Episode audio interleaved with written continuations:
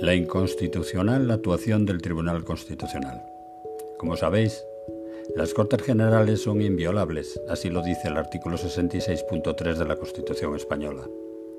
El pasado lunes 19 de diciembre de 2022, en un acto sin precedentes, seis miembros conservadores del Tribunal Constitucional, constituidos en mayoría, violaron, es de entender, la potestad legislativa de las Cortes Generales, pues no está entre las funciones del Tribunal Constitucional la de invadir la autonomía de las cámaras que consagra la Constitución española. Los partidos Socialista y Unidas Podemos pretendieron las reformas del Consejo General del Poder Judicial y del Tribunal Constitucional mediante enmiendas en la modificación del Código Penal sin informes previos.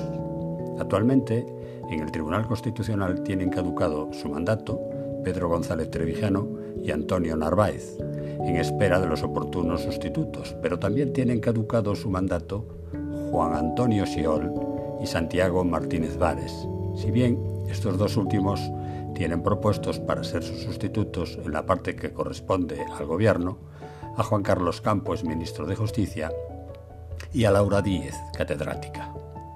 Está pendiente la propuesta de dos magistrados al Tribunal Constitucional en la parte que corresponde al Consejo General del Poder Judicial, este bloqueado por sus propios componentes conservadores. Dicho Consejo tiene su mandato caducado desde hace cuatro años. Ciertamente la ciudadanía española debería estar preocupada, salvo mejor parecer. Soy Galmier Semos. Gracias por escucharme.